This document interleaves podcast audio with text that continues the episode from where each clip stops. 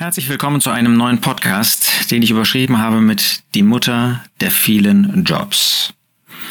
Es war interessant, in einem Idea Spektrum, einer christlichen Zeitschrift, einen Artikel zu lesen über die Mütter, die erwerbstätig sind, also die einen Beruf außerhalb ihres Hauses oder in Verbindung mit ihrem Haus meinetwegen, aber als Erwerbstätigkeit nachgehen.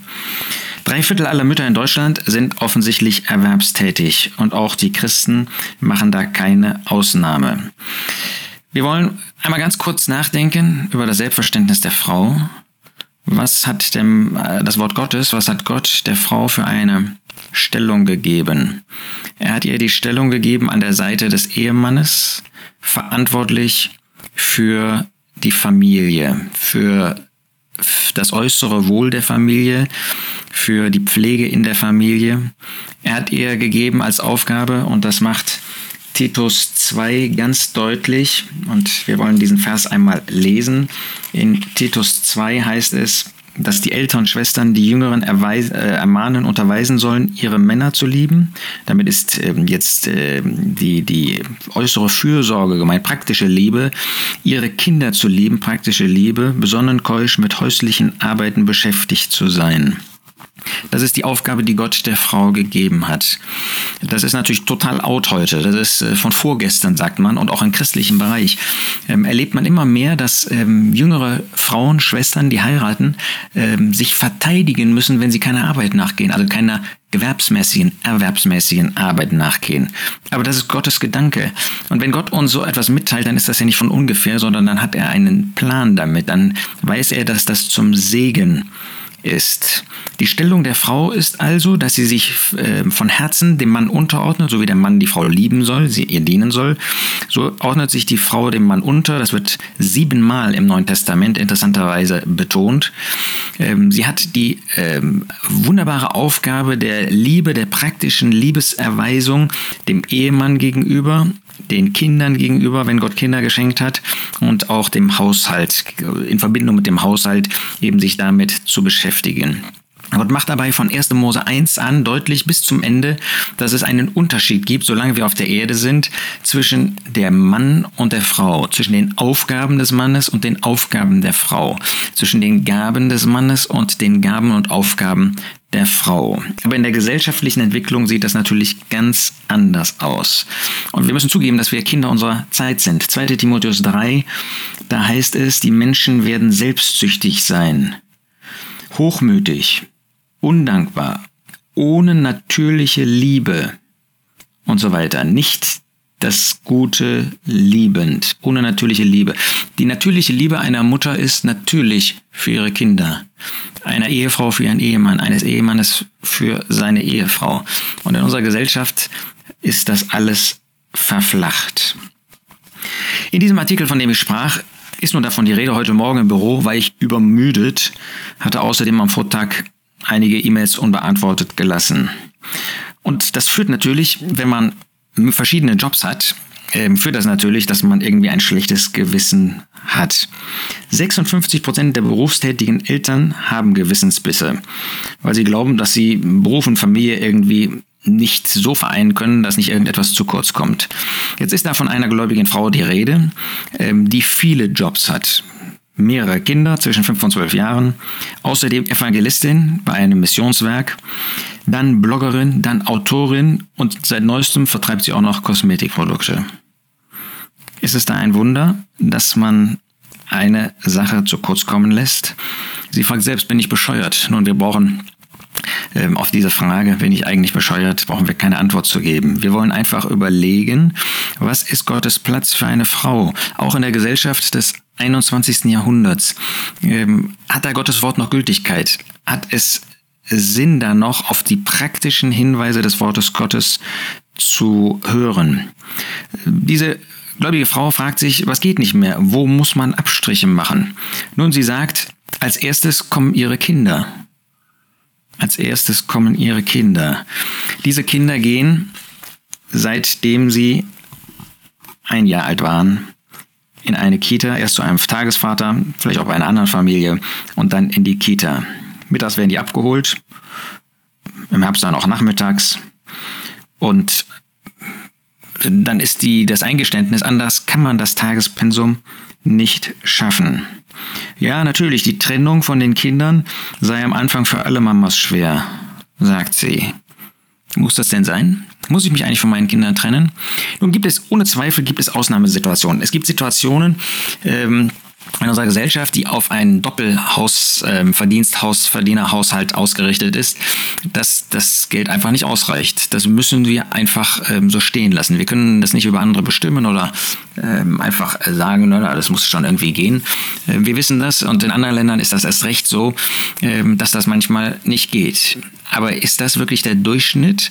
Ist nicht am Ende das Geld, was ich für Tagesmutter und und oder Tagesvater interessant ähm, aufbringe, nicht äh, fast genauso viel Geld, wie ich am Ende verdiene? Die Kinder hätten schnell gelernt, dass die Zeiten in Kita und so weiter für sie wichtig seien und sie es sogar sehr genießen. Ist es also wichtig, in einer betreuten Einheit zu sein als Kleinkind? Wem hat Gott denn die Kinder eigentlich anvertraut? Warum vertraut er uns Eltern Kinder an? Damit wir sie relativ rasch mit einem Jahr schon wieder abgeben? Oder hat er uns die Aufgabe übertragen, Epheser 5, die Kinder in der Zucht und Ermahnung des Herrn aufzuziehen? Titus 2, dass Mütter ihre Kinder lieben, fürsorglich lieben, für sie da sind, für sie sorgen, sich um sie kümmern, ihnen die Liebe geben, die nur eine Mutter geben kann. Ja, es sei wichtig, sich selbst im Blick zu behalten. Ist das christlich? Sich selbst im Blick behalten. Ja, wir sollen nicht äh, unser Fleisch hassen. Niemand hat sein Fleisch gehasst, sagt äh, der Apostel an einer Stelle.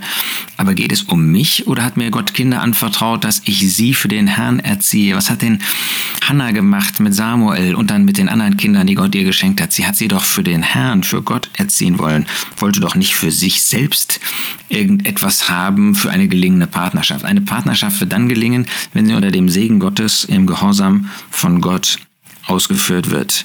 Ja, wenn ich natürlich so viele Berufe habe ähm, und dann, das ist irgendwie das, das Spannende, dann auch noch ähm, im Kosmetikvertrieb ähm, für Geld ähm, dann auch noch tätig bin, dann wird die Vereinbarkeit von Familie und Beruf hoch kompliziert.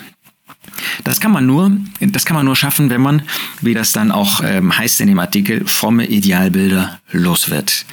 Was ist denn das fromme Idealbild? Das ist das, was der Apostel Paulus hier schreibt, dass die Frau nach 1. Mose 2 dem Mann als Hilfe zur Seite gestellt ist und dass sie sich kümmert um den Haushalt, um die Kinder, um die Familie, um den Ehemann.